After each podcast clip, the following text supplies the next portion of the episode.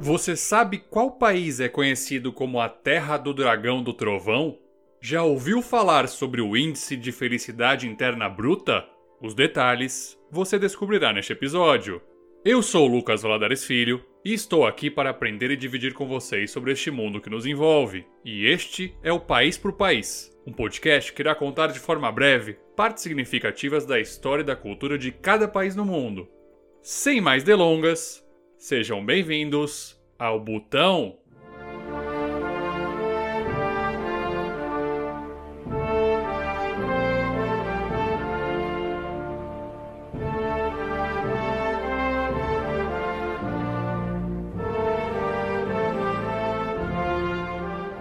A configuração atual da bandeira do Botão foi adotada em 1969 sendo que três anos depois, um código aprovado pela Assembleia Nacional Butanesa estabeleceu as regras de tamanho e desenhos. Trata-se de uma bandeira composta por dois triângulos retângulos, sendo que o da esquerda possui a cor amarela açafrão e o da direita é de cor laranja.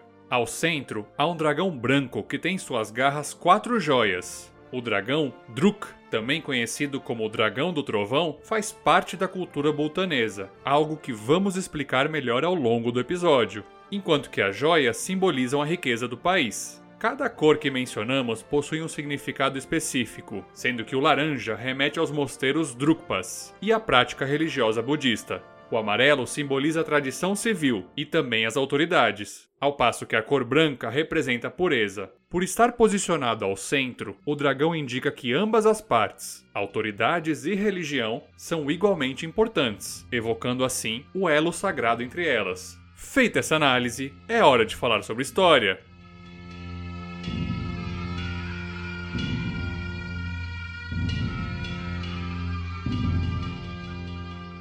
O Butão é um país localizado na região sul da Ásia, sem acesso ao mar e dentro da cordilheira do Himalaia. Como boa parte do território é montanhoso e constituído por densas florestas, os pequenos povos que lá habitavam passaram por vários anos quase que sem contato com o mundo exterior.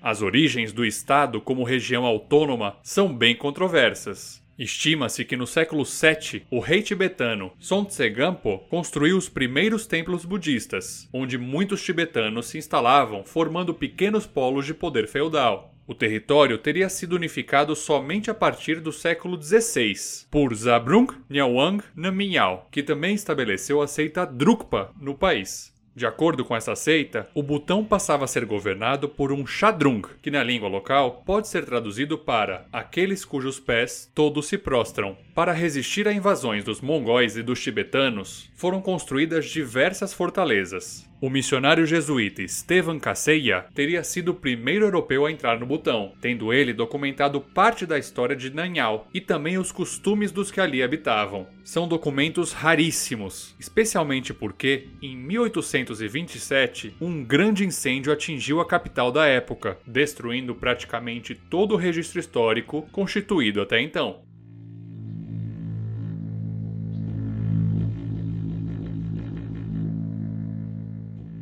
Com o avanço da Índia britânica sobre o Sudeste Asiático, era praticamente inevitável um conflito entre butaneses e britânicos. Entre 1864 e 1865 estoura a Guerra do Butão, um conflito entre o país asiático e o Império Britânico, que queria anexar a área conhecida como Duars, o Yen Wanchuk percebeu que enfrentar os britânicos não era uma boa ideia e passou a permitir expedições que levassem os europeus até o Tibete. Como resultado, o Tratado de Sinchula forçou o Butão a ceder o território em disputa, mas por outro lado, garantiu a paz perpétua entre o governo britânico e o butanês. A despeito desse tratado de paz, os conflitos permaneceram no ambiente interno, especialmente em razão da disputa de influência entre vales rivais, que resultaram em uma verdadeira guerra civil que só terminaria no ano de 1885.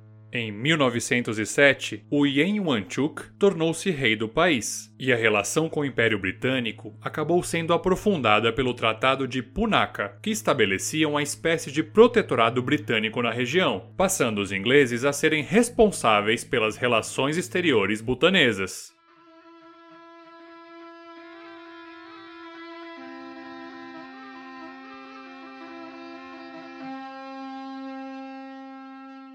Na década de 1950, o rei Wanchuk estabeleceu uma série de mudanças legislativas. Uma delas se deu em 1958, quando o Butão finalmente abole a escravidão. O país também deixou de ser uma monarquia absolutista e se converteu em uma monarquia constitucional, com parte do poder transferido para um conselho de ministros e a possibilidade real de impeachment, veja só, do próprio rei do Butão. Em 1971, o Butão ingressou na Organização das Nações Unidas, a ONU. No final do século XX, o país asiático deu início à política de uma nação, um povo, introduzindo um código de vestimenta Drukpa obrigatório, devendo os homens vestir o go e as mulheres um akira. Essa política gerou tensões raciais, culminando até mesmo na expulsão de grupos étnicos nepaleses. Em 2005, o país promulgou uma nova constituição, tendo o rei abdicado três anos depois, em favor do seu filho, o atual rei do Butão, Jime Kesar Wanchuk, admirado pelos butaneses, especialmente após decidir se casar com uma plebeia. Feito esse breve histórico, é hora de falar um pouco sobre as relações do Butão com o Brasil.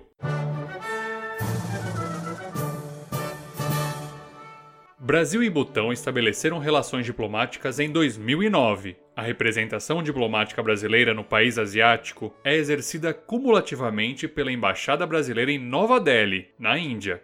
O Brasil recebeu o primeiro-ministro butanês, Jime Chinley, para participar da conferência da Rio Em 2018, o diretor do escritório de florestas, Yuen Tserin, chefiou a delegação do Butão no 8 Fórum Mundial da Água, em Brasília. O comércio entre os dois países ainda é diminuto e durante anos, praticamente o único registro de produto exportado do Brasil para o Butão foi o de goma vegetal. Ainda assim, de acordo com o Ministério das Relações Exteriores do Brasil, embora seja uma das menores economias do mundo, o Butão vem apresentando alto índice de crescimento, com média de 8,4%, em parte devido a recentes projetos no setor hidrelétrico. No último bloco, algumas curiosidades sobre o botão.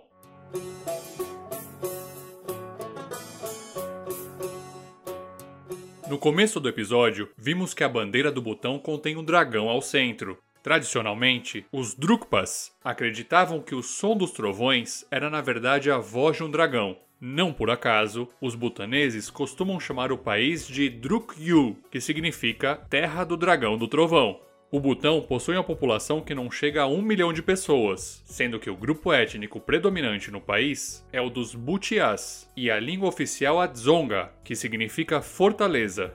A relação do país com o budismo é profunda. Quem escolhe os nomes dos recém-nascidos são monges. Aliás, calcula-se que de cada 100 habitantes no Butão, ao menos um deles seja monge.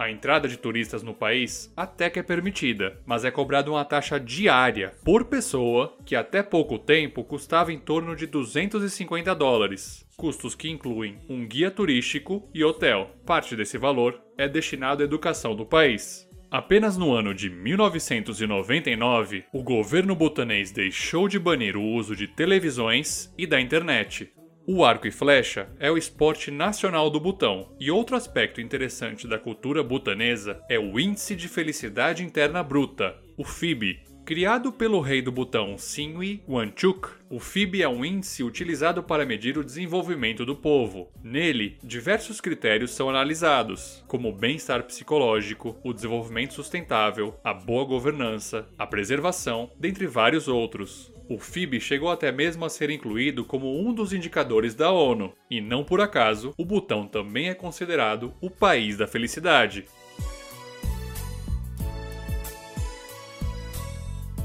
O País por País é um projeto independente e você pode nos ajudar compartilhando o podcast. Fontes e referências estão no site www.paisporpaís.com.br.